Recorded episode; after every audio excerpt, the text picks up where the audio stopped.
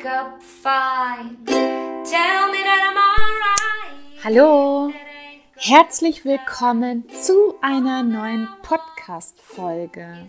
Heute ist Montag und heute kommt wieder eine neue Folge heraus. Ein ganz wundervolles Interview, was ich heute mit dir teile, was mich tief berührt hat. Und zwar hatte ich ein unglaubliches, inspirierendes Interview mit der lieben Cora von der Heiden.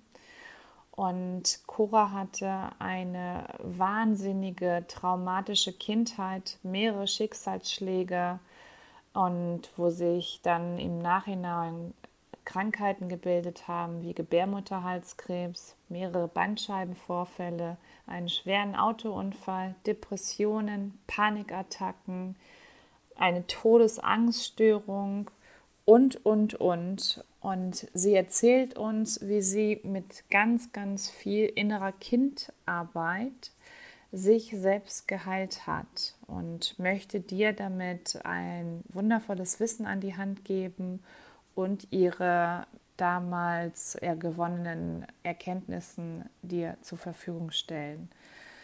Ein wundervolles Interview und hör dir das unglaublich gerne an und ich wünsche dir ganz, ganz viel Spaß. Mein Name ist Kendra Zwiefka und ich freue mich, dass du heute dabei bist bei deinem Mutmacher-Podcast Krebs als zweite Chance.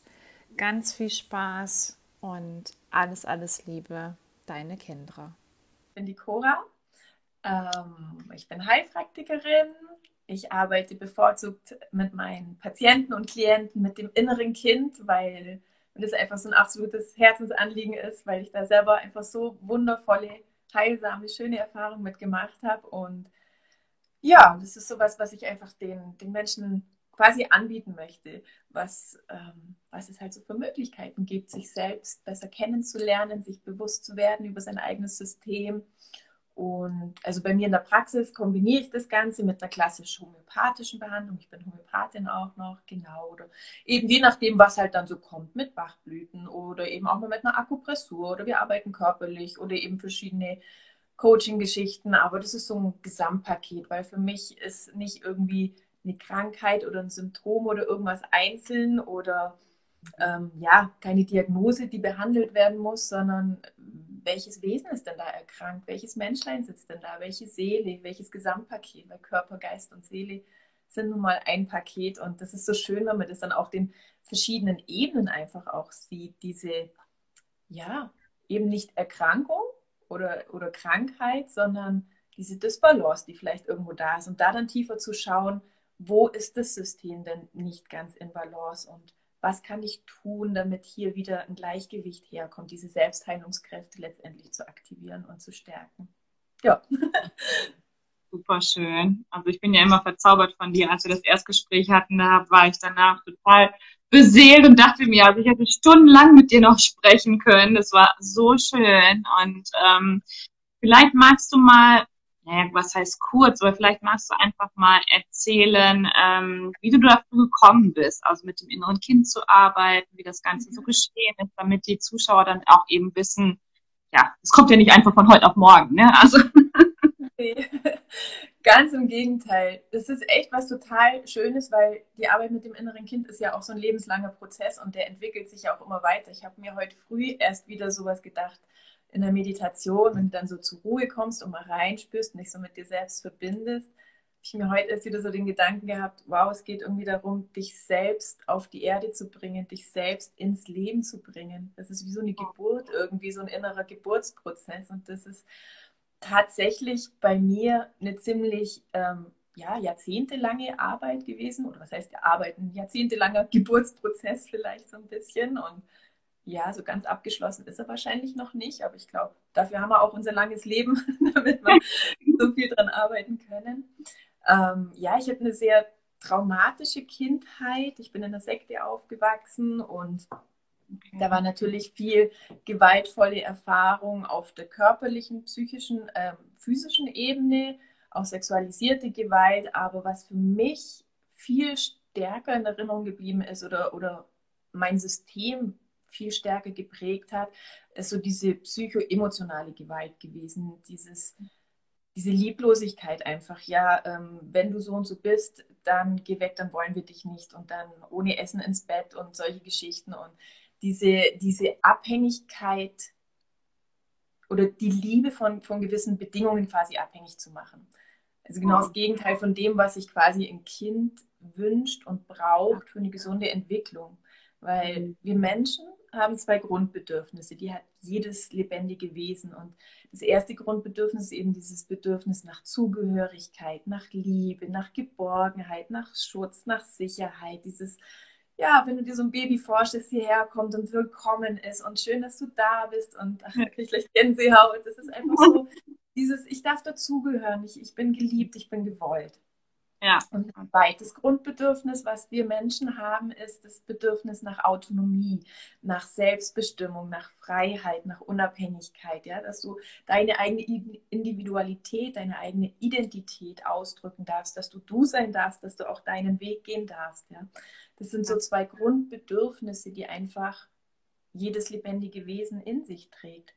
Und das bedingt sich natürlich gegenseitig, wenn du die Erfahrung machst, dass du so oder so nicht in Ordnung bist. Oder wenn du, also gerade als Kind, da geht es ja dann los, du probierst mal aus und du bist dann so und du bist so, du, du entwickelst deine Identität ja erst, ja, und probierst dann spielerisch aus und dann kriegst du Feedback von außen. Was ist irgendwie gewollt, was ist nicht gewollt? Wo bekomme ich Zuneigung und Liebe und wo eben nicht? Genau, ja. Und dementsprechend prägt sich halt unser Verhaltensmuster. Da lernen wir Kinder dann quasi draus, ah, wie muss ich denn sein, damit ich geliebt und akzeptiert und gemocht werde. Mhm. Das Fatale an dem Ganzen ist allerdings, dass wir das meistens nie wieder hinterfragen. Dass wir dann mhm. irgendein Leben leben, Dinge tun, Gedanken denken und eine Weltsicht haben, vor allem auch eine Sicht auf uns selbst, wie wir sind, ich bin so oder ich bin so, ohne das jemals wieder zu hinterfragen, weil wir das Gefühl haben, ich muss ja so und so sein, sonst mag mich der andere nicht mehr. Und wenn ich so oder so vielleicht bin, was vielleicht so aus einem inneren Impuls herauskommen würde, wo ich das Gefühl habe, nee, eigentlich möchte ich das viel lieber so oder so, aber wenn ich so bin, dann bin ich ja nicht gut genug, dann werde ich wieder nicht gemocht, dann werde ich, ja, bekomme ich einfach diese Liebe und diese Zuwendung nicht von außen. Und als Kinder sind wir natürlich abhängig davon, ja. Ohne die Geborgenheit, ohne die Zuwendung, ohne die, die Nahrung auf allen Ebenen quasi von unseren Eltern, von unseren Bezugspersonen würde ein Kind sterben. Also gibt es ja auch Experimente mhm. und ähm, Untersuchungen und Studien dazu, wo tatsächlich Babys, die einfach nur was zu essen bekommen haben und sonst nichts, kein Körperkontakt, kein, kein emotional liebevoller Ausdruck dazu, die sind wirklich, die haben sich nicht so gut entwickelt und so weiter. Also die sind in ihrer Entwicklung auch stehen geblieben. Mhm. Und deswegen ist es einfach so wichtig, dass wir auf der Ebene spätestens im Erwachsenenalter irgendwann anfangen, uns da noch nachzunähern, dass wir in diese Freiheit, in diese Unabhängigkeit gehen können, dass wir da einen starken Erwachsenen quasi haben, eine Mutter, einen Vater im Geiste, in unserem Herzen, der unserem inneren Kind, diesem Anteil, diese Erinnerung von damals an das Kind, das wir mal waren, diesen Anteil quasi stärkt und sagt, hey, es ist in Ordnung. Ich bin für dich da und ich stärke dich und du darfst so sein, wie du bist. genau. Und in meinem Leben war das eben so, dass ich, dass ich viele Jahre eben nicht so sein durfte, wie ich bin. Also einfach aus den Erfahrungen heraus, die ich gemacht habe in der Kindheit.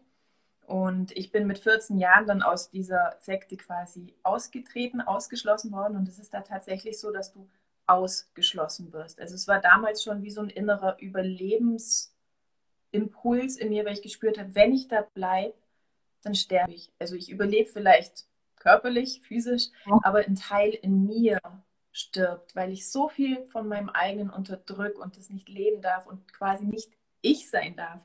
Ich selbst bin quasi noch gar nicht auf die Welt gekommen und geboren. Mhm. Und ja, das war dann damals mit 14, bin ich da raus mit der Konsequenz, dass ich wirklich tatsächlich auch alles verloren habe. Also meine Eltern haben seitdem keinen Kontakt mehr mit mir. Alle Freunde, die ich bis dahin gehabt habe, sprechen nicht mehr mit mir, die in dieser Gemeinschaft eben waren, weil in dieser Sekte durfte ich keinen Kontakt nach außen haben mit der Welt. Und ab dem Zeitpunkt, wo ich ausgeschlossen war, durften die wieder keinen Kontakt mit mir haben, weil ich dann ja mich quasi gegen Gott gestellt habe. Und da war dann natürlich erstmal eine krasse Phase in meinem Leben mit viel Angststörungen, Panikattacken. Ähm, also ich bin ja in einem, in einem Weltbild aufgewachsen, immer wenn ich nicht alles richtig mache, also entweder ist es wirklich auf körperlicher Ebene, dass ich Gewalt erfahre, oder eben dieses, du, wenn du frei ähm, nicht machst, was wir wollen, dann wird Gott dich töten. Ist dir das bewusst? Das ist auch so der letzte Satz, der mir so mitgegeben wurde. Und das, oh ja, das war viele Jahre in meinem Leben so, wo, also ich habe es erstmal weggedrückt, weil es einfach gar nicht, das war einfach zu viel. Ich, ich wollte erstmal raus, ich wollte mich befreien, ich wollte leben. Genau, aber eben, Emotionen und Grundbedürfnisse lassen sich nun mal nicht wegdrücken, die kommen trotzdem. Und ja, das Leben ist ja dann so schön, dass es dir immer wieder Einladungen schickt und dir verschiedene Erfahrungen auf dem Silbertablett serviert, damit du deine Themen einfach erkennen kannst. Und zwar nicht, um dich zu ärgern oder ähm, ja, um dir das Leben schwer zu machen, sondern damit du irgendwann mal anfängst hinzuschauen und hinzuhören. Und bei mir hat es wirklich sehr lang gedauert, bis ich mal angefangen habe hinzuschauen und hinzuhören. Ich habe mich nie getraut, wirklich das zu machen, was ich will, weil immer die Angst war, oh Gott, dann, dann was denkt jetzt der andere und, und jetzt werde ich bestraft oder sowas, ja. Und mhm. ich habe dann Gebärmutterhalskrebs bekommen. Ich habe äh, ein paar schwere Bandscheibenvorfälle, ähm, der dann auch notoperiert werden musste, weil mein Bein gelähmt war und irgendwie gar nichts mehr ging. Ich habe einen schweren Autounfall gehabt, bei dem ich auf der Autobahn mit 150 eingeschlafen bin. Ja, das ist ja auch sowas. Warum schläft jemand auf der Autobahn ein? Also zu dem Zeitpunkt war mhm. ich tatsächlich an dem Punkt, wo ich so lebensmüde war, weil einfach mein innerstes System gesagt hat, du lebst ja gar nicht. Also was, äh, ja, du bist eigentlich lebendig tot oder, oder mehr tot als lebendig. Das ist genau und einfach auch viele so depressive Phasen gehabt und ähm, ja, das war so meine Geschichte. Und vor sechs Jahren hat sich eben meine Schwester dann mit ihrem Sohn das Leben genommen. Und das war dann so der Zeitpunkt, wo mein System zusammengebrochen ist, wo es einfach gar nicht mehr ging. Und heute, aus dem jetzigen, aus der jetzigen Sicht kann ich sagen, es war gleichzeitig natürlich das Schrecklichste und das Schlimmste in meinem Leben, was ich erlebt habe. Aber es war gleichzeitig auch das, das Schönste und Wundervollste in der Art und Weise, weil ich angefangen habe, endlich selbst mal hinzuschauen, mal hinzuhören und, und mein Leben zu verändern. Also das war wirklich wie so ein, so ein Startschuss dafür, dass ich, dass ich selbst jetzt mal schaue, was, was ist bei mir eigentlich los. Ich möchte leben und das war so das Erste, was, was bei mir als Impuls da war, hey, ich, ich will nicht mehr nur überleben, ich will nicht nur irgendwie das Leben nur aushalten und ertragen und, und irgendwie, oh Gott, wieder einen Tag geschafft, sondern ich will endlich leben. Ja? Genau. Wow. weiß jetzt schon nicht mehr, was ich sagen wollte. Also das ist schon so oh, berührend einfach auch und, und so emotional. Ähm, dürfen wir da nochmal reingehen? Was war, als du jetzt aus der Sekte ausgeschlossen wurdest? Wie ging es dann weiter? Wo warst du? Also wo bist du hingegangen? Weil ich kann mir, das ist ja wirklich so krass, wenn man mit 14 einfach ausgeschlossen wird. Was machst du dann? Also wie war das so für dich? Woher wusstest du, wo du hingehen solltest? Und äh, was hat dich da geleitet, beschützt und sagen wir es mal so? Ähm, also ich habe anfangs noch zu Hause gewohnt, weil eben ich habe mit 14 damals keine Ahnung gehabt, dass es sowas wie Jugendamt oder Jugendhilfe oder sonst irgendwas gibt. Wenn ich das gewusst ja. hätte, hätte ich mich vielleicht, vielleicht aber auch nicht, weil im Alter ist man eh so, ach was, ich schaffe das schon alles, ich brauche euch alle nicht und ich bin ja irgendwie schon groß und erwachsen und kann das alles selber. Genau, da ist man ja, mhm. hat man ja auch in dieser Pubertät einfach die genügende Power dazu, dass man dann eben auch solche Entscheidungen vielleicht einfach mal aus dem Bauch raus trifft.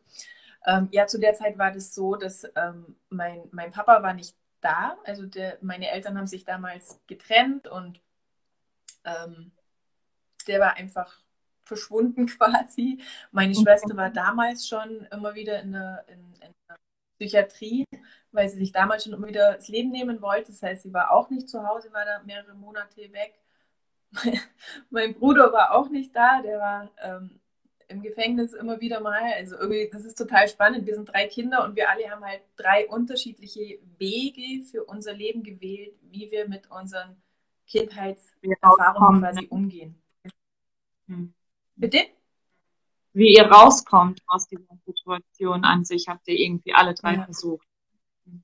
Ja, es ist halt einfach eben, und das ist halt wieder was Individuelles. Das ist ja dein individuelles System. Wie gehst du mit deinen Erfahrungen um? Das ist ja bei jedem unterschiedlich. Du kannst zehn Menschen haben, die das Gleiche erleben und jeder wird es komplett unterschiedlich in sich selbst erleben und sagen, boah, das war so und so.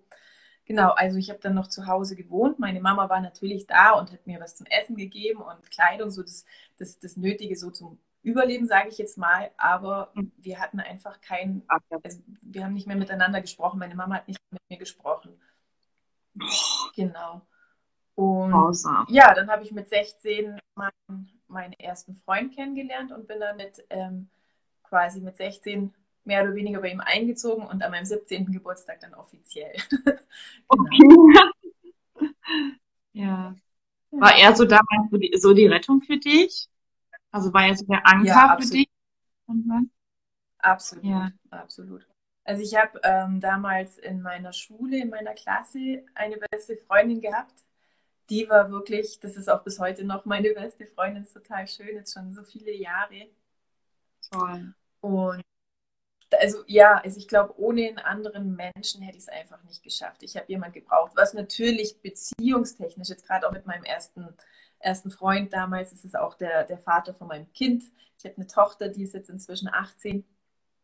Wow. Ähm, genau. Das ist natürlich auch für so eine Beziehung eine sehr ungesunde Art und Weise, zumindest so, wie, wie wir das damals gemacht haben. Also ich habe ihn einfach gebraucht.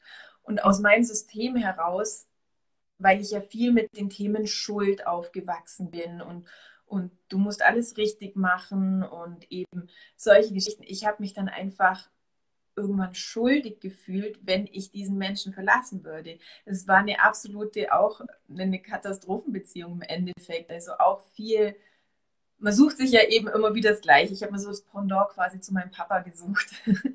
Und man versucht ja da auch diese eigenen äh, Beziehungen quasi wieder, ja, zu heilen oder eben zu transformieren, zu, aufzulösen. Was, wie kann ich mich in der Beziehung verändern, damit es eine gesunde Beziehung wird? Aber zu dem Zeitpunkt war mir sowas überhaupt noch gar nicht bewusst, natürlich.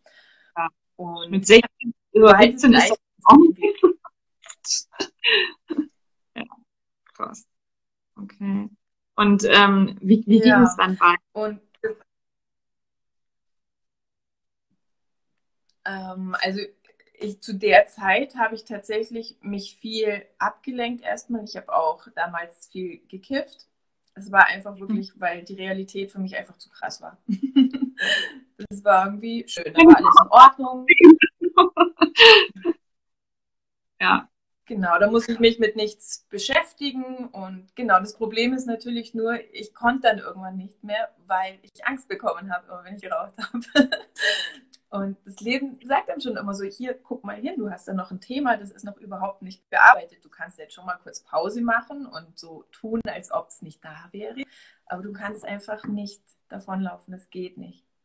ja, genau. Eben diese Grundbedürfnisse, die da sind, dieses Gefühl, dazugehören zu wollen und dich selbst ausdrücken zu dürfen und sowas alles. Und so angenommen zu werden, wie du bist. Du kannst da schon so einen kleinen Deckmantel drüber legen, dass das gehemmt wird. Aber das arbeitet trotzdem in dir. Und in meinem Fall war es dann tatsächlich auch so, dass alles, was ich nicht fühlen wollte, was ich nicht sehen wollte, was ich nicht hören wollte, so was in mir einfach so an unerlösten Traumata ist, an, an Emotionen, mit denen ich nicht umgehen kann, an Verletzungen, an Schmerz, an Leid, einfach alles, was, was so da war, dieser ganze Kummer, den ich weggedrückt habe.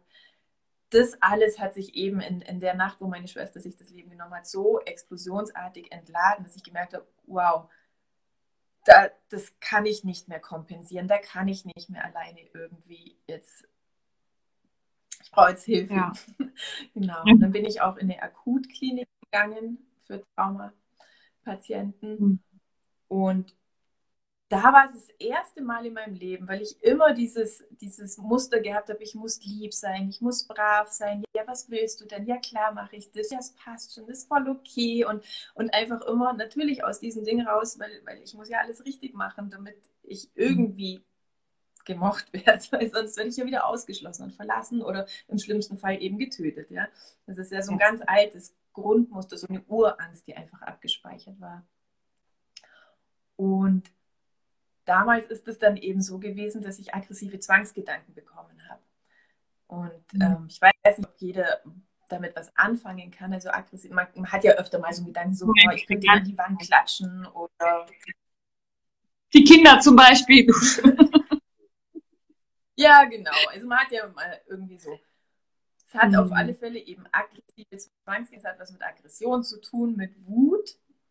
Und in dem Fall war es wirklich so, ich habe mein Leben lang mir nie erlaubt, wütend zu sein oder meine Wut zu spüren. Das, Wut ist für mich eine Emotion gewesen, die war so beängstigend für mich, weil, weil, weil ja auch das, also Wut ist ja eine unglaublich kraftvolle, powervolle Emotion. Das, das, das puh, kommt ja alles in Wallung, wenn man so wütend ist. Und das hat mir so Angst gemacht, einfach dieses, oh je, vielleicht verletze ich ja jemanden dann oder, oder sag irgendwas, was ich gar nicht so meine oder ähm, was, was passiert dann, wenn, ich, also Wut oh, geht halt gar nicht. Das, und gleichzeitig habe ich ja auch die Erfahrung gemacht, dass Wut anrichten kann und selber einfach erlebt als Kind, weil mein, mein Papa einfach sehr ja, unberechenbar war teilweise, war Alkoholiker, man hat nie gewusst, was, was passiert jetzt und, und wenn irgendwas war, zack, ab in, in Schlafzimmer, Hose runter, Ledergürtel. Das war halt so, oh, also ich wollte nie, nie wütend sein. Das war echt, so will ich nicht sein. Und da habe ich dann aber eben diese aggressiven Zwangsgedanken entwickelt. Das heißt, diese ganze Wut, die unterdrückt war, die hat sich auf einmal in meinem Kopf entladen und ich habe so wütende Gedanken gehabt. Also gegen andere gerichtet, aber in erster Linie auch gegen mich selbst gerichtet. Also ständig dieser Gedanke, du musst dich jetzt umbringen, Cora, du musst dich umbringen und halt dieses, wow, geh raus aus meinem Kopf, ich will dich nicht in meinem Kopf haben. Und Ja. war natürlich unglaublich beängstigend auch. So, so dieses, boah, ich weiß gar nicht, wie lange ich, wie lange ich das in meinem Kopf quasi aushalte. Und da sind mir damals ein paar Sachen aufgefallen. Erstens mal habe ich gedacht, ich bin natürlich die Einzige, die irgendwie so, so krasse Gedanken hat. Und wenn ich das irgendjemand erzähle, dann werde ich wahrscheinlich weggesperrt. Dann komme ich wahrscheinlich irgendwo hin und werde nie wieder freigelassen. Also es ist ja zutiefst beschämend. Man, man, das ist so eine Hemmschwelle, sich da zu zeigen und zu sagen, du, ich habe da ein Problem und ähm, ja, ich glaube, ich brauche da gerade Hilfe, weil man möchte sowas ja gar nicht erst preisgeben über sich. Man schämt sich ja zutiefst dafür und fühlt sich Genau. eben schuldig. Oh Gott, was denke ich denn da? Was habe ich für schlimme Gedanken und darf ich denn so denken? Ja. Und dass es einfach auch total wenig Information darüber gibt. Es gibt einfach auch niemand, der über solche Dinge da draußen spricht. Ich habe versucht, irgendwie Bücher oder irgendwas darüber zu bekommen. Und es gibt einfach nichts. Und das sind so Mhm. Sachen, zum Beispiel, warum ich heute mache, was ich mache. Ich schreibe auch Blogartikel zu diesen Themen, einfach um dem Menschen zu zeigen, du bist nicht allein damit. Ich glaube, die Dunkelziffer ist so unendlich groß. Und was Ja. ich ganz wunderschön fand, der Satz, der ist so hängen geblieben in der Traumaklinik, da hat eine Therapeutin zu mir gesagt, Cora, weil ich habe immer so Angst gehabt, boah, ich, ich bin nicht mehr normal, ja, mit mir stimmt irgendwas nicht. Und die hat gesagt, Cora, du bist absolut normal. Die Reaktion, die du hast, ist eine normale Reaktion auf etwas Unnormales, was dir in deinem Leben widerfahren ist. Ja. Und das ist so ein Wow, ja, stimmt. Dieses erstmal, es ist absolut normal, dass du wütend bist, wenn du ständig unterdrückt wirst, wenn du Gewalt erfährst, dass du dann auch mal sagst, hey, jetzt reicht, jetzt ist Stopp. Und damals habe ich dann eben angefangen zu meditieren.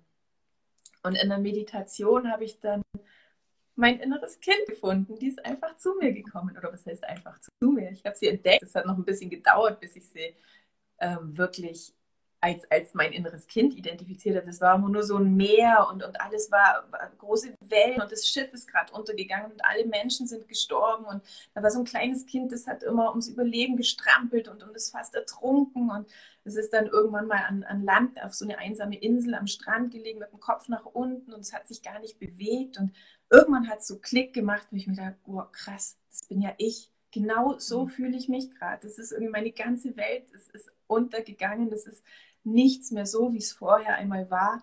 Und ja, ich, ich habe noch keine Ahnung, was. Und das war so, so ein Moment, wo ich wirklich das erste Mal in meinem Leben Mitgefühl für mich selbst aufgebracht habe, wo ich mir gedacht habe, wow, es tut mir so leid, wie es dir gerade geht, was du, was du alles erlebt hast, was du durchgemacht hast. Und das ist eben das. Wir schauen immer nach außen und, und, und, und erwarten, dass Mama noch kommt, dass Papa kommt, dass irgendjemand kommt, der uns rettet, dass irgendjemand kommt, der uns sieht und hört und vielleicht auf ein weißen Pferdchen dahergeritten kommt und sagt, ach komm, ich rette dich da jetzt raus, ja. Und das ja. ist aber der Punkt. Irgendwann sind wir selbst in der Verantwortung, dass wir in dieses Erwachsenen-Ich auch kommen, wo sagt, mhm. ich bin jetzt da, ich hole dich da raus, ich sehe ja. dich, ich höre dich, ich sehe dich mit all deinem Kummer, ich sehe dich mit all deinem Leid und du kannst zu mir kommen, ich lasse dich nicht mehr allein. Und das ist was, was ich meinem inneren Kind damals auch versprochen habe. Ich weiß nicht, ob ich das jetzt hier überlebe. Ich weiß überhaupt noch nicht, wie es weitergeht. Also es war wirklich eine Zeit, wo, wo, wo, wo ich noch nicht mal bis zum nächsten Tag denken konnte. Ich habe in Minuten gedacht, komm, die nächste Minute, was danach ist, keine Ahnung. Du, gehst so Stückchen für Stückchen einfach weiter, ja. Aber das Versprechen habe ich damals meinem inneren Kind gegeben ganz egal, was passiert und ob du das überlebst oder nicht, aber ich verspreche dir eins, ich lasse dich nie wieder im Stich. Ich lasse dich mhm. nicht mehr allein. Ich bin da, ich höre dich, ich sehe dich und du bist ab jetzt nicht mehr alleine.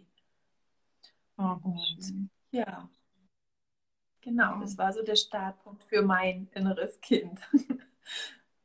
So, so, so schön. Und ähm, wie, wie ging es dann genau weiter? Also ähm, hast du dann, sagen wir es mal so, hast du dann immer mehr dich damit beschäftigt und ähm, auch durch die Therapien, die du gemacht hast, hat dir das dann weitergeholfen oder war das eher so das Innere, was dir nur weitergeholfen hat? Also diese Therapie, die ich gemacht habe, also auch so dieses, dass ich es mir selbst wert bin, dass ich mal sage, ich brauche jetzt mal Hilfe. Ja, ich darf auch mal Hilfe annehmen. Auch das ist ja was, was viele von uns erstmal lernen müssen. So, ich darf auch mal sagen, hier, ich brauche jetzt mal was, so ein, ein Bedürfnis zu äußern.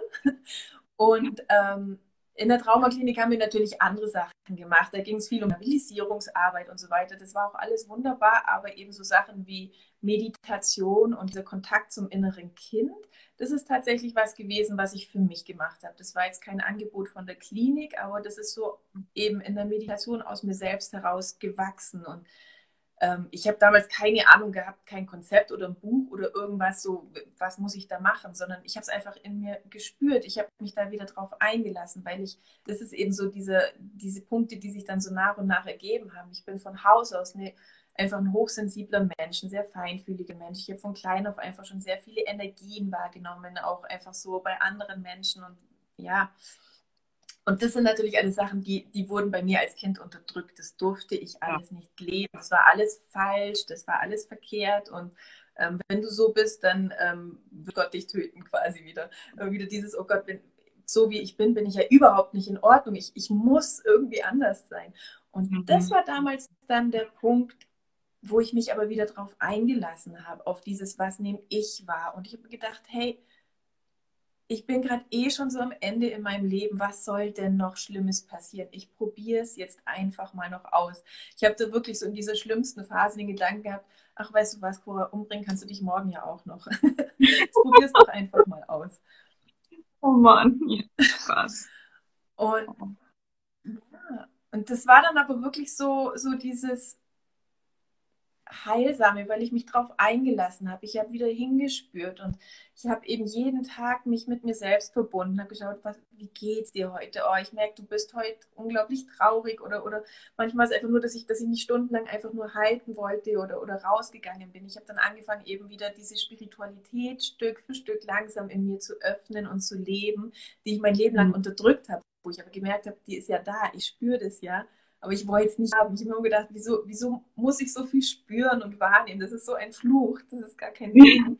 Und da habe ich das das erste Mal in meinem Leben auch als Segen erfahren, weil du dann auf einmal eben diese Geborgenheit in diesem großen Ganzen wahrnehmen kannst, in diese universelle, tragende, liebevolle Energie eingebunden zu sein als Teil von was Größerem.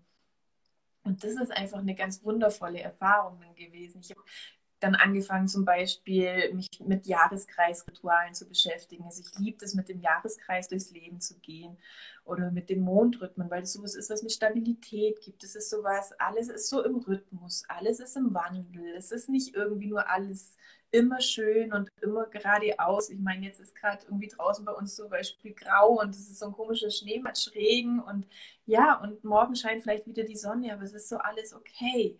Es ist so, und wenn Ja. am Abend die Sonne untergeht und der Mond geht auf, am nächsten Morgen geht die Sonne aber wieder auf. Das ist so ein, so ein Urvertrauen, was sich da langsam einstellt, wenn du dich mit diesen Dingen beschäftigst, weil du weißt, es ist alles in Ordnung. Alles hat seinen Rhythmus, es geschieht nichts ohne Grund, alles hat seinen tieferen Sinn und das dann auch aufs eigene Leben zu übertragen. Das Leben ist nichts, was gegen dich ist, sondern all diese Dinge, die du erfährst, die du erlebst, die haben einen tieferen Sinn. Und das war auch sowas, was mich damals durch die Zeit getragen hat. Dieses tiefe Bewusstsein, es hat einen tieferen Sinn, auch wenn ich jetzt vielleicht noch nicht verstehe, warum das in meinem Leben ist, warum ich diese Erfahrungen mache. Aber ich weiß, es hat einen tieferen Sinn. Und das ist einfach, wenn man in diesem Bewusstsein bleibt und diesem ja, tiefen Vertrauen in diesem Glauben ist, dann öffnen sich auch langsam die Dinge und dann werden dir Dinge bewusst und dann erkennst du auf einmal Sachen, ah ja, jetzt verstehe ich das auf einmal, wieso und weshalb, ah, jetzt kann ich mehr über mich selber erfahren und auflösen dadurch. Mhm. Eben zum Beispiel, dass Wut nichts ist, was gegen dich ist, sondern dass Wut ja einfach nur eine Emotion ist, was du mit der Wut anfängst. Die kannst du natürlich sehr destruktiv nutzen oder auch konstruktiv und, Mhm. und erschaffend. Und Ja. Zum Beispiel habe ich dann eben angefangen, mein, mein inneres Kind erstmal zu stärken, dass ich ihr gesagt habe, hey, das ist in Ordnung, dieses Verständnis für mich selbst aufzubringen. Du darfst auch mal wütend sein. An deiner Stelle wäre ich auch wütend. Schau mal, was dir alles passiert ist. Das ist absolut in Ordnung. Und mich dann Mhm. selbst zu reflektieren, wann bekomme ich dann zum Beispiel diese aggressiven Zwangsgedanken? Naja, immer, wenn jemand ähm, über mein, meine Grenzen gegangen ist und ich nicht eingeschritten bin, wenn ich gesagt habe, ja, es passt schon, trampel ruhig in meinem Garten rum, ist voll okay, ja, ja, mach ruhig. Und halt nicht gesagt habe, nein, stopp, ich will das nicht, hier ist eine Grenze. Und als mir dieses Muster dann bewusst geworden ist und ich mein Kind so weit gestärkt habe, dass ich gesagt habe, das, ist, weil das hängt ja miteinander zusammen. Es konnte sich nicht wehren und keine Grenzen Mhm. setzen und nicht Stopp sagen, weil sonst wäre es ja, hätte die in dieser Abhängigkeit wieder die Angst gehabt, oh Gott, dann mag mich der andere ja nicht mehr. Ja. Und sich da selbst so zu stärken, zu sagen, hey, das ist wurscht, ja, dann mag dich der andere halt nicht mehr, aber ich bin da, ich liebe dich und egal was passiert, ich bin da und ich lasse dich nicht allein.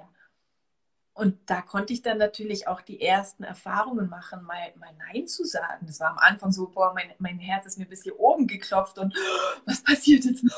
Und dann so, okay, es passiert gar nichts Schlimmes. Dann Mhm. sagt der andere, oh, es war mir vielleicht gar nicht bewusst, es tut mir leid. Ja, ich werde das nächste Mal vielleicht gucken, dass ich da nicht mehr über deine Grenzen und danke, dass du es mir sagst. Mir war nicht bewusst, dass ich es weiß so. Ah, okay, es passiert gar nichts Schlimmes. Und das sind halt so alte, alte Prägungen aus der Kindheit, wo wir heute oft Entscheidungen treffen oder vielleicht auch nicht treffen, Wege nicht einschlagen, weil wir Angst haben, weil wir als Kind mal eine Erfahrung gemacht haben und bis heute noch Angst davor haben, vor den Konsequenzen. Und Mhm. das ist sowas, wo wir wirklich mal irgendwann hingucken dürfen und sagen, macht das heute überhaupt noch Sinn? Ja, ich bin jetzt inzwischen ähm, fast 42 Jahre alt. Ich bin kein kleines Kind mehr. Ich darf meine eigenen Entscheidungen treffen. Und wenn der andere mich nicht mehr liebt, dann werde ich daran nicht mehr sterben, ja, weil ich kein abhängiges kleines Kind mehr bin. Weil Ja. ich gelernt habe, mich selbst mit dieser Liebe und Fürsorge selbst zu nähren. Mhm. So Genau. schön. So wertvoll auch deine Worte, die du jetzt heute sprichst und für so viele Menschen dann eben auch ähm, so wichtig dann auch und darüber zu reden und eben, dass jeder so gut ist, wie er ist dann und sich für nichts schämen braucht, dann eben, was in seinem Leben passiert ist an sich dann auch. Ne? Und Ja. ich glaub- würde total gerne mal darauf Ich glaub, eingehen, der- wenn ich darf. Bitte? Oh, jetzt hängst du gerade. Ach okay, bin ich jetzt wieder da? Bist du gerade gehangen? Ich habe es gerade nicht verstanden. Ach so, das macht ja nichts. Ich, du wolltest, glaube ich, gerade irgendwas sagen.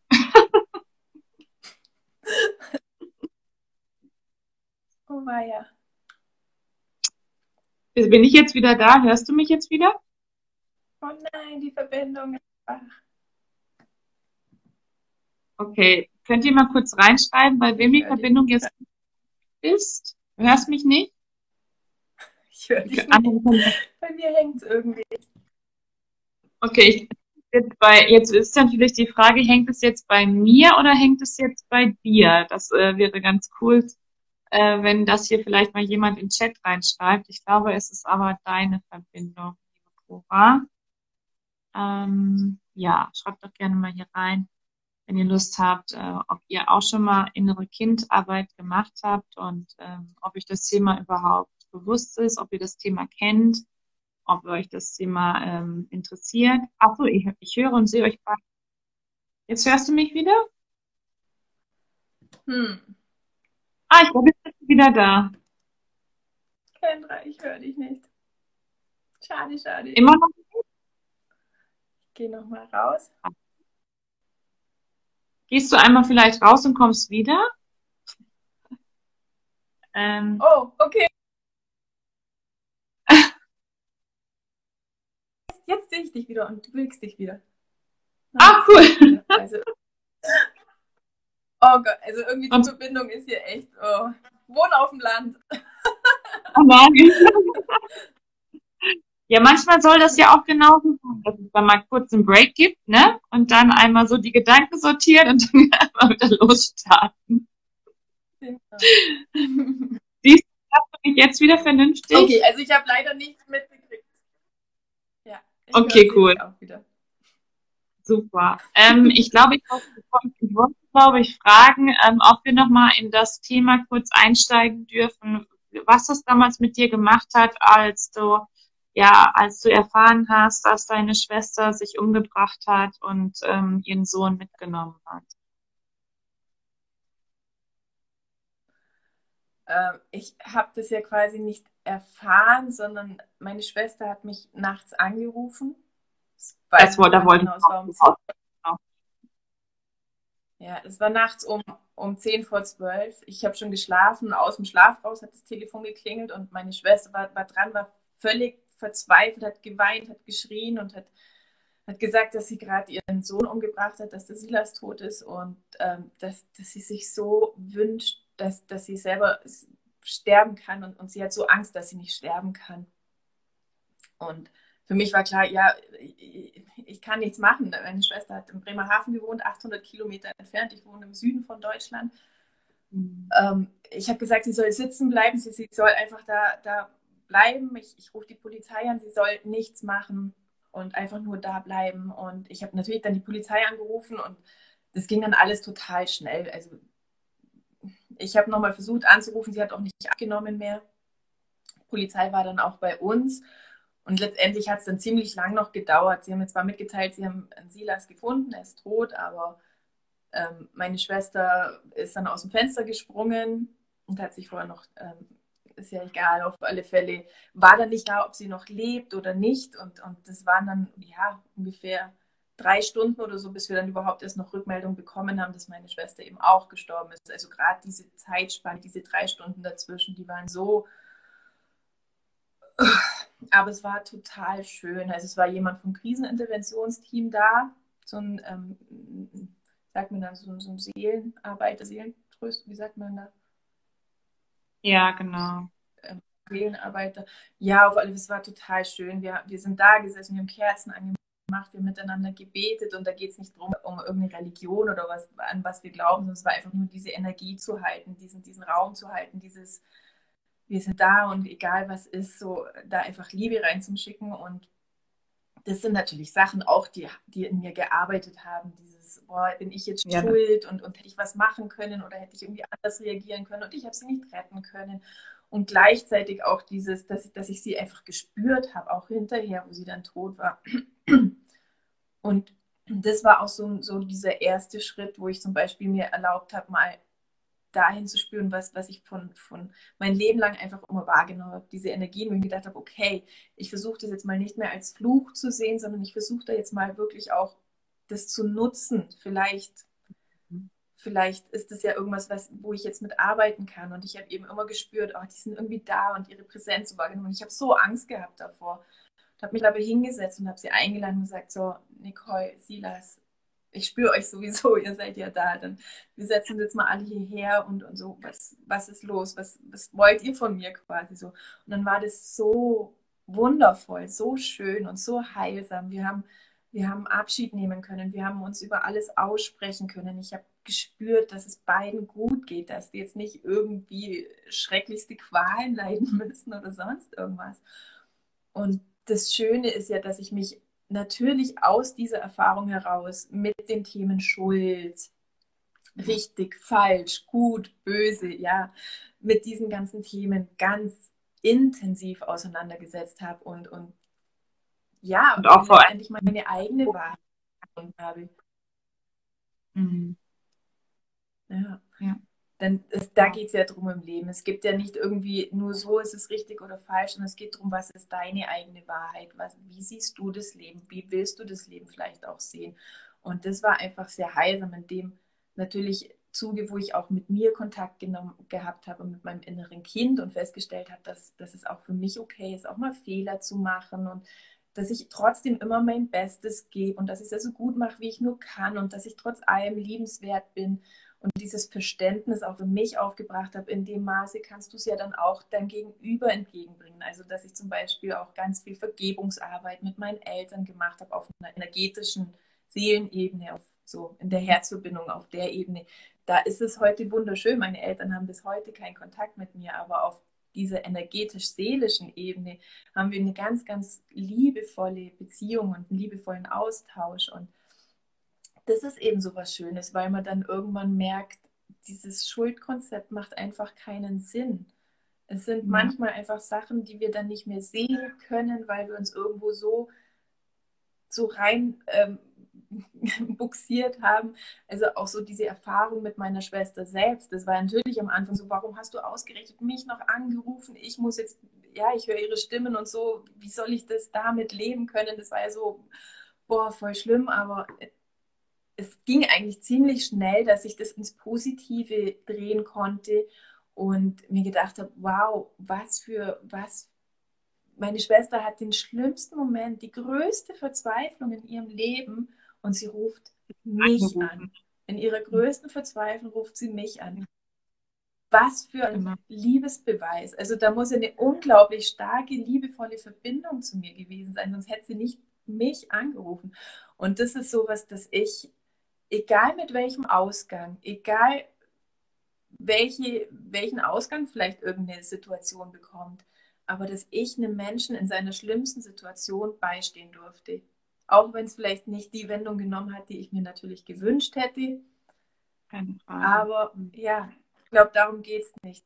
Wir müssen irgendwann mal anfangen, raus aus den Bewertungen, aus den Beurteilungen. Was wissen wir ja. schon, was das Beste ist? Wir können es für uns gucken aber wir neigen ja. oft dazu, irgendwie jemand, naja, übermissionarisch vielleicht zwangsbeglücken zu wollen.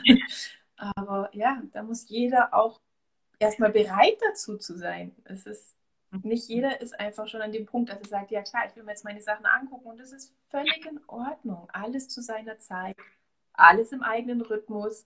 Und da bin ich eben wieder in dieser universellen Energie, dieses es kommt und geht alles in seiner Zeit. Und wenn es bereit dazu ist, dann wird es auch so sein. Dann werden auch die Dinge in dein Leben kommen, die du brauchst. Alles, mhm. was es dazu braucht, ist immer wieder in Vertrauen zu kommen, still zu werden, hinzuspüren, wahrzunehmen. Dieses Bewusstsein ist alles in Ordnung. Auch du darfst da sein. Und ich glaube, so eins der wichtigsten Sätze, die wir unserem inneren Kind so mitgeben können, ist, es tut mir leid und es ist nicht deine Schuld. Ich glaube, das sind so Sätze, die wir alle irgendwann mal so ganz tief in uns drin hören müssen. Mhm. Und oft warten wir halt vergeblich unser Leben lang drauf, dass irgendjemand das mal zu uns sagt, der uns verletzt hat oder so. Und das können wir aber selbst. Ja. ja. ja. Das, das ist, ist eben auch der Schlüssel. Ne? Das ist der Schlüssel auch zur Heilung und jeglichen ähm, ja, inneren Weg einfach dann auch äh, frei zu machen, dann eben hinzuhören, dann auch dann. Ne? Hm. Ja, so. einer meiner Lieblingssprüche, das war dann auch mein erstes Seminar. Also ich habe dann angefangen, die letzten Jahre darüber Vorträge zu halten, eben Blogartikel zu schreiben auf meiner Homepage und so Tagesworkshop, Tagesseminare zu dem Thema zu halten. Ich habe inzwischen schon ein ganzes Online-Programm, ein acht Wochen Online-Programm zur Heilung des inneren Kindes ähm, ähm, quasi entwickelt, wo ich alles reingepackt habe, was mir die letzten sechs Jahre auf meinem Weg geholfen hat. Da ist natürlich das innere Kind ein Riesenthema, aber da geht es eben auch um Spiritualität, um Vergebungsarbeit und so weiter. Und da ist ein so ein Satz, der einfach so tief in mir immer wieder kommt, Heilung beginnt, wenn die Liebe in dir erwacht. Es ist einfach die Wow. Heilung zu dir selbst, diese Liebe zu dir selbst. Und dann geht es irgendwann gar nicht anders. Dann ist es so automatisch. Umso mehr Verständnis du für dich selbst hast, umso mehr Mitgefühl, umso mehr Gnade und, und Güte du dir selbst entgegenbringst, umso mehr kannst du das natürlich auch deinem Gegenüber entgegenbringen. Dann verstehst du auf einmal, ah ja, okay, war jetzt vielleicht nicht das, wie ich es mir gewünscht hätte, aber sie haben es auch so gut gemacht, wie sie konnten. Ja, auch meine Eltern haben es so gut gemacht in ihrem System, wie sie konnten. Ich hätte mir als Kind natürlich was anderes gewünscht und auch was anderes gebraucht, aber sie haben 100% gegeben, so wie jeder von uns immer 100% gibt, was ja nicht heißt, dass du dich nicht weiterentwickeln darfst. und ähm, ja, aber zu dem Zeitpunkt, wo du, wo du, wo du einfach bist, so bist du in dem Moment und gibst immer 100%. Es geht gar nicht anders. Ja, das ist so schön. Und du bist so ein toller Mensch und du strahlst ja auch und du hast immer noch diese, diese Liebe so in dir. Ich könnte, ich weiß gar nicht, wie man dich wütend überhaupt macht oder wie du wütend aussiehst, weil du hast ja immer noch so eine liebevolle Art und die dann eben, ne? Also, also es Ja, ist, ich glaube, das ähm, sind schon auch so Sachen, die mich natürlich auch mit geprägt haben. Also ich glaube, im Großen und Ganzen bin ich schon einfach ein sehr toleranter Mensch, weil ich eben aus meiner eigenen Erfahrung einfach mir immer wieder denke, das gibt's doch nicht nur, weil ich anders denke oder eine andere Weltsicht habe oder eine andere Vorstellung von Gott habe. Also dieser, dieser strafende Gott, wie das in dieser Sekte einfach ist, ja, wie es meine Eltern daran glauben, das existiert für mich einfach nicht. Aber es ist in Ordnung, das auch an, also das, was ich mir für mich selbst ja auch immer wünsche, das ist ja auch das Schöne was ich mir für mich selbst wünsche, dieses angenommen zu werden, so wie ich bin, auch wenn ich völlig eine andere Weltsicht habe und wenn ich für mich quasi eine andere Wahrheit habe, ja. dass ich das dem anderen auch zugestehe. Hey, auch du darfst deine Wahrheit sein, die kann komplett anders sein als meine und das ist in Ordnung. Das macht ja das Mhm. Leben bunt. Ja, wir sind eine riesengroße Familie und stell dir vor, wir würden alle wie Maschinen gleich sein. Das, wie langweilig wäre das? Und ja, Und das So ist halt schön. das Schöne, auch an diesen Erfahrungen, was man selbst im Leben vielleicht entbehrt oder sich wünscht, dass man das ja dann, also es sind ja immer beide Seiten, dass man dem anderen dann natürlich auch zugesteht und den anderen auch so sein lässt und eben nicht jemanden dann, wie sich selbst erfahren habe, ausgeschlossen wird und, und so, ja, dann, dann will ich mit dir aber nichts mehr zu tun haben, dann liebe ich dich nicht mehr, dann, dann tschüss, sondern ich sage, hey, ja klar, du bist trotzdem herzlich willkommen und was Mhm. natürlich echt krass ist, also ich merke jetzt dieses letzte Corona-Jahr, das hat nochmal echt extrem auch an meinem System gerüttelt. Das bringt Mhm. natürlich diese ganzen Themen hoch, weil da ist es ja so, wenn du dann nur ein bisschen von der Meinung abweichst oder eine andere Sicht auf die ganzen Themen hast, natürlich ich komme aus einer naturheilkundlichen Sicht, ja, ich habe einen ganzheitlichen Blick drauf, Körper, Geist und Seele. Das kannst nicht nur ein Symptom rauspicken, sondern das ist, das ist ein Komplex. Aber ja, da eckst du halt schon ziemlich an. Und, ähm, da jetzt aber Kenn auch ich mich selber, ich sehe das als wundervolle Übung, da auch zu sagen, in Ordnung. Okay, du hast eine andere Meinung und vielleicht magst du mich jetzt auch nicht mehr, wenn ich eine andere Meinung habe. Das ist in Ordnung. Ich liebe mich mittlerweile so sehr und ich bin mir mittlerweile selbst so viel wert, dass ich sage, okay, ich bleibe trotzdem bei mir. Ich bleibe bei meiner Wahrheit, ich bleibe bei mir und ich mag dich deswegen trotzdem. das ist in Genau. Ordnung. Genau. Total schön. Ähm, ja, wir kommen jetzt auch schon langsam zum Ende hin. Ich glaube, Instagram schmeißt uns auch in fünf Minuten raus. Was würdest du denn jetzt jemandem mitgeben, ähm, der jetzt so eine ähnliche Situation ähm, erlebt hat? Was wäre jetzt so dein erster Rat? Mein erster Rat wäre, dass du dir bewusst machst, dass ganz egal, wo du herkommst, was du erlebt hast, du hast es verdient und du bist es wert, geliebt zu werden, allen voran von dir selbst. Wow. Das Leben macht keine Fehler und das Leben wollte, dass du hier bist, genau so wie du bist. Und ja, sei immer wieder im Kontakt mit dir selbst, spür hin und ich weiß, man kommt da irgendwann an so einen Punkt, an so eine, an so eine Hürde, wo, wo die Angst so groß ist, wo, wo, wo dieses Gefühl so groß ist, ich bin aber, ich bin aber nicht gut genug und, und nee, also wirklich, an mir ist nichts Liebenswertes oder sonst irgendwas und dieses, wenn du den Mut hast, über diese Hürde mal rüber zu gehen, durch die Angst im wahrsten Sinne des Wortes mal durchzugehen, die mal da sein zu lassen. Frag die Angst, wo kommst du denn her? Warum bist du da? Ich nehme meine, meine Angst, ich stelle mir die auch immer vor wie so, ein, so ein Kind und nehme die dann an die Hand und sage, hab keine Angst, ich will nur wachsen. Es ist okay, ich bin da. Und schauen jetzt mal zusammen. Also integriere auch dein inneres Kind einfach mit in den Alltag. Ja? Stell dir dir einfach wirklich so vor, komm, wir, was ist denn los? Okay, heute geht es dir nicht so gut. Komm mal her, ich nehme dich mit. Komm, wir gehen jetzt raus eine Runde spazieren. So, sei für dich selber da.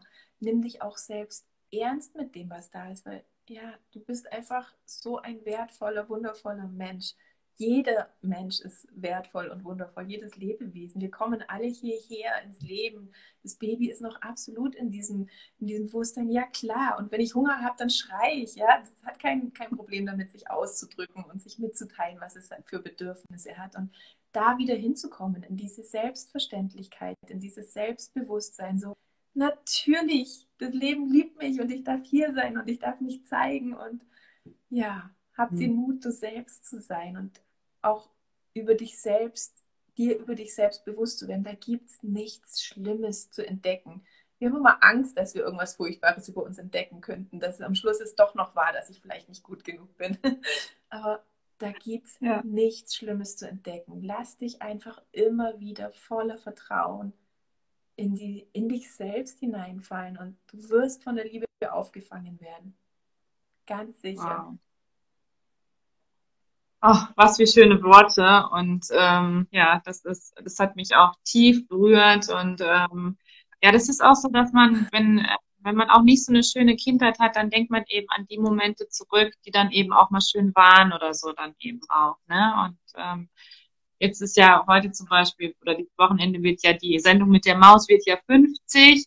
Und da habe ich dann auch mir, dann waren auch sofort diese Kindheitserinnerungen da von Sendung mit der Maus dann eben. Ne? Und das ist dann ja, das ist dann eben auch so schön, dass man dann auch daran dann äh, auch denkt und äh, es ist ähm, so eine wichtige Arbeit. Ja, vor allen Dingen aus vor allen Dingen auch aus diesem ganzen, aus diesen ähm, Schubladen rauskommt, aus diesen, naja, ich bin halt so und ich habe das erlebt und deswegen und vielleicht habe ich noch irgendeine Diagnose gekriegt, naja, dann habe ich ja Depressionen oder sonst irgendwas, sondern sich da mal wirklich aus diesen ganzen auch Eigenverurteilungen, Beurteilungen und Bewertungen mal zurückzunehmen, sondern das sind ja alles nur Sachen, irgendwie irgendwelche Konzepte, die von außen irgendwie draufgelegt sind. Aber wer bist du denn eigentlich wirklich? Hab einfach den Mut herauszufinden, wie du wirklich bist und, und auch da einfach spielerisch und neugierig da wieder ranzugehen. Wenn du keine Ahnung hast, wer du bist, ich habe lange nicht gewusst, wer ich bin und, und, und so, ja, wer bin ich denn eigentlich? Ja, dann probier es doch einfach aus. Wie, stell dir vor, wie ein kleines Kind. Das fängt einfach mal an und probiert aus. Und dass du das Leben einfach wieder spielerisch siehst. Nur weil du mhm. irgendwas erlebt hast, muss dich das nicht dein ganzes Leben lang irgendwie hindern und, und, und ähm, an deinem Leben, an deiner Lebensfreude quasi hindern, sondern es ist ein Teil von dir. Du hast eine Erfahrung gemacht, aber das bist nicht du. Du bist so mhm. viel mehr, als du denkst und als du glaubst. Jeder von uns. Wir limitieren ja. uns selber hier oben und einfach wieder mehr ins Herz zu kommen und einfach das Leben als, als Spielplatz zu sehen, an dem du neugierig und spielerisch einfach ausprobieren kannst, wer du in Wahrheit bist. Nur so findest du es raus. Wow.